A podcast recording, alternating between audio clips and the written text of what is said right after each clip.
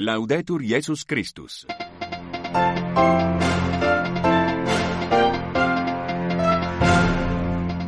Amigas e amigos, muito boa tarde. Este é o noticiário da Rádio Vaticano em língua portuguesa para os ouvintes que nos escutam no continente europeu e pelo mundo fora.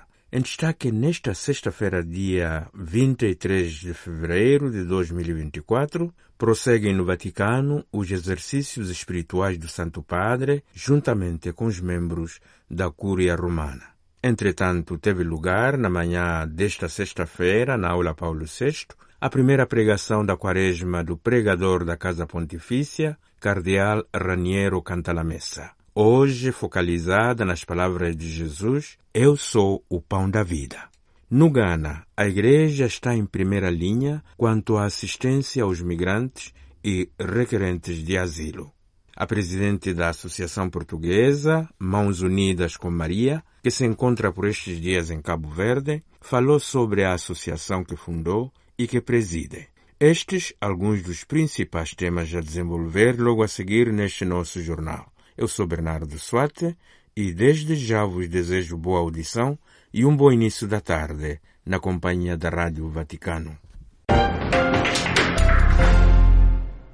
Teve lugar na manhã desta sexta-feira na aula Paulo VI a primeira pregação da quaresma do pregador da Casa Pontifícia, Cardeal Raniero Cantalamessa. Hoje focalizada nas palavras de Jesus, Eu sou o pão da vida. Pormenores com o colega Silvonei José. Na manhã desta sexta-feira, o Cardeal Cantalamessa fez a sua primeira pregação da quaresma.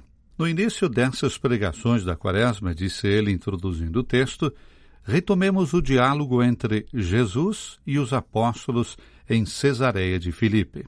Jesus foi à região da Cesareia de Filipe e ali perguntou aos seus discípulos: Quem dizem os homens ser o filho do homem? E eles responderam: Alguns dizem que é João Batista, outros que é Elias, outros que é Jeremias, ou um dos profetas.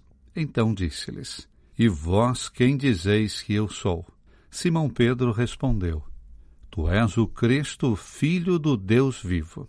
De todo o diálogo, destacou Cantalamessa, interessa-nos, pelo momento, apenas e exclusivamente a segunda pergunta de Jesus. E vós, quem dizeis que eu sou? Não a tomemos, contudo, no sentido como se a Jesus interessasse saber o que pensa dele a Igreja. Tomemos essa pergunta como deve ser tomada toda a palavra que sai da boca de Jesus, isto é, como se dirigida, hic et nunc, a quem escuta, individualmente, pessoalmente. Para realizar esse exame, deixemos-nos ajudar pelo evangelista João. Em seu evangelho encontramos toda uma série de declarações de Jesus, os famosos Eu sou, com os quais ele revela o que pensa. Ele de si mesmo. Quem diz ele ser? Eu sou o pão da vida. Eu sou a luz do mundo. E assim por diante. Iniciemos, continuou Cantalamessa, pelo primeiro desses, Eu sou, de Jesus, que encontramos no quarto Evangelho, no capítulo sexto. Eu sou o pão da vida. Jesus multiplicara anteriormente cinco pães de cevada e dois peixes para saciar cinco mil homens. Depois se retirou para fugir do entusiasmo do povo. A multidão o procura e o encontra do outro lado do lago. Nesse ponto começa o longo discurso com o qual Jesus procura explicar o sinal do pão. Quer fazer entender que há outro pão a ser buscado, do qual aquele material é justamente um sinal. É o mesmo procedimento usado com a mulher samaritana no capítulo 4 do Evangelho. Ali Jesus quer conduzir a mulher a descobrir uma outra água, além daquela física que sacia a sede apenas por um breve tempo. Aqui quer conduzir a multidão a buscar outro pão, diferente daquele material que sacia apenas por um dia. A samaritana, que pede para ter aquela água misteriosa e espera a vinda do Messias para obtê-la, Jesus responde: Sou eu que falo contigo. À multidão que agora faz o mesmo pedido pelo pão, ele responde: Eu sou o pão da vida. Perguntamos-nos: como? E onde se come esse pão da vida? A resposta dos padres da igreja era: em dois lugares, ou dois modos: no sacramento e na palavra, isto é, na Eucaristia e na Escritura. Havia, é verdade, acentos diversos. Alguns, como Orígenes e, entre os latinos, Ambrósio, insistem mais sobre a palavra de Deus. Esse pão que Jesus parte, escreve Santo Ambrósio, comentando a multiplicação dos pães, significa misticamente a palavra de Deus que, distribuída, aumenta. Ele nos deu as suas palavras como pães que se multiplicam em nossa boca, enquanto os degustamos. Outro, como Cirilo de Alexandria, acentuam a interpretação eucarística. Nenhum deles, contudo, pretendia falar de um modo excluindo o outro. Fala-se da palavra e da Eucaristia, como das duas mesas preparadas por Cristo. Na imitação de Cristo, lê-se: Confesso que, enquanto estou detido no cárcere deste corpo, necessito de duas coisas: alimento e luz. Por isso me desse, Senhor, a mim, fraco, o vosso sagrado corpo, para sustento da alma e do corpo, e pusesses a vossa palavra, qual cadeia diante de meus pés. Sem essas duas coisas, não poderia bem viver, porque a palavra de Deus é a luz da minha alma e vosso sacramento, o pão da vida. Podem ser chamadas duas mesas, colocadas de um e outro lado do tesouro da Santa Igreja. No Ghana, a Igreja está em primeira linha quanto à assistência aos migrantes e requerentes de asilo. Promenores com a colega Maria Rosa Delgado. Além do drama da Ucrânia e do Gaza, há muitas outras situações de deslocamento e pessoas em busca de refúgio que merecem a atenção das instituições internacionais. É o caso dos refugiados de países vizinhos acolhidos no Ghana, em especial na região do Alto Oriente. O núncio apostólico no Ghana, Dom Henrique Zagodzinski, visitou a diocese de Navrongo-Bolgatanga. O núncio reafirmou o compromisso da Igreja Católica com a proteção e assistência das pessoas vulneráveis, independentemente da sua origem e crenças religiosas, e afirmou que estas, incluindo as pessoas deslocadas, os pobres e as pessoas consideradas indesejáveis, são caras ao Papa Francisco, que na sua pregação, ensinamentos e programas tem constantemente apoiado e pedido conforto e apoio para essas pessoas. É claro que a nossa missão como Igreja Católica é espiritual. O nosso objetivo é a salvação da alma disse Dom Zagodzinski. Mas, como escreve Santiago na sua carta, a fé sem obras está morta e devemos não só proclamar o amor ao próximo, mas também fazer algo por ele.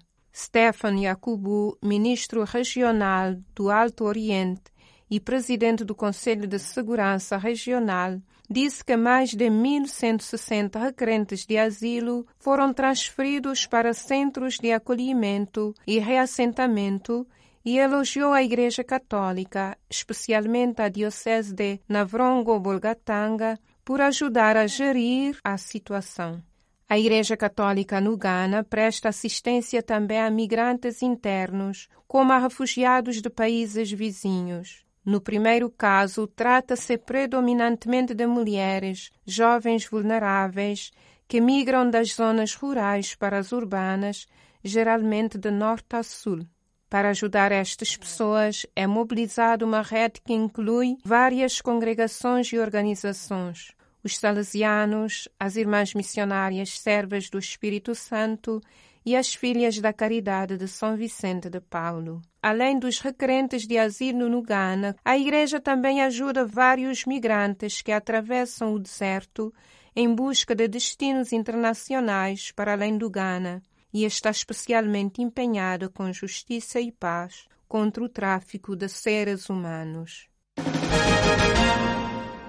A presidente da Associação Portuguesa Mãos Unidas com Maria, que se encontra por estes dias em Cabo Verde, falou sobre a associação que fundou e que preside. Florinda Marques, abordada no dia 20 de fevereiro, Dia Mundial da Justiça Social, disse que o encontro dela com Deus lhe indicou o caminho dos irmãos, no caso particular de Cabo Verde, onde se encontra nesta altura para in loco ver a realidade das famílias beneficiadas pelo projeto da instituição. Eu hoje tenho um grande privilégio estar aqui em Cabo Verde. É a primeira vez, portanto, que me desloco fora do meu país. Eu tinha essa fome, essa necessidade, porque ao construirmos pequenos projetos em já alguns lugares, eu via por os meios de comunicação é, essas crianças e essas pessoas a quem essa ajuda chegava, mas eu sentia a necessidade de, de amar plenamente e abraçar, sentir esse abraço. E isso hoje está aqui, porque vi o encontro destes irmãos aqui em Cabo Verde, das quais materialmente já enviamos ajuda e que neste momento é o culminar, digamos, dessa alegria, sentir, ver, ou ir às casas das pessoas e ver que aquilo já me passou pelas mãos, portanto, através desses contentores que chegaram de ajuda. Isso é simplesmente, não, não é só gratificante, é, enche a alma, porque sentir que aquele irmão abraçá-lo e saber coisas tão simples, aquele prato, aquele copo, aquele colchão, sei lá, aquele terço que passou por mim, é, simplesmente não há palavras. Os pedidos são muitos e variados, admite a Presidente. A realidade cabo-verdiana, para quem vem de fora, levanta preocupações no futuro, refere a Presidente. Essencialmente, para que esse encontro não seja materialista, que esse encontro, que a pessoa possa sentir não só aquela peça que vai ao encontro dela, mas que foi algo maior, que foi superior, que veio pela graça divina que chegou até ali. Tento imaginar um grande projeto e quando eu digo um grande projeto eu penso, eu estou aqui agora em Cabo Verde e vejo tanta necessidade, eu vejo tantos jovens sem trabalho, vejo tantas crianças que é, é espetacular ver tanta criança na escola e interrogo-me como será daqui a uns anos em Cabo Verde haverá trabalho para toda esta juventude, haverá forma de dar pão a esta juventude toda. No fundo, eu acho que neste momento eu queria, na minha oração, encontrar uma resposta para chegar a Portugal e dizer há tanta necessidade, há um trabalho tão grande a fazer, não só pela ajuda de fora, mas essencialmente aqui dentro, aqui, vós próprios que estáis cá, que há essa necessidade do encontro. Então eu terei que encontrar as palavras para chegar a Portugal e dirigir-me através desses meios de comunicação e dizer eu vi, eu sofri, eu chorei e eu acho que Deus vai colocar qualquer coisa no meu caminho. A Associação Mãos Unidas com Maria, fundada em 2017 e com sede em Fátima, Portugal, distribui o mais variado tipo de ajuda a milhares de pessoas, não só em Portugal, mas também em países africanos de expressão portuguesa, num gesto de amor. E com esta notícia terminamos, amigas e amigos, esta emissão da tarde aqui na Rádio Vaticano. Continue a acompanhar-nos visitando a nossa página web e sintonize-nos também logo às 19 horas de Roma para o programa de meia hora destinado de forma especial ao público do continente africano. Votos de uma tarde feliz para todas e todos.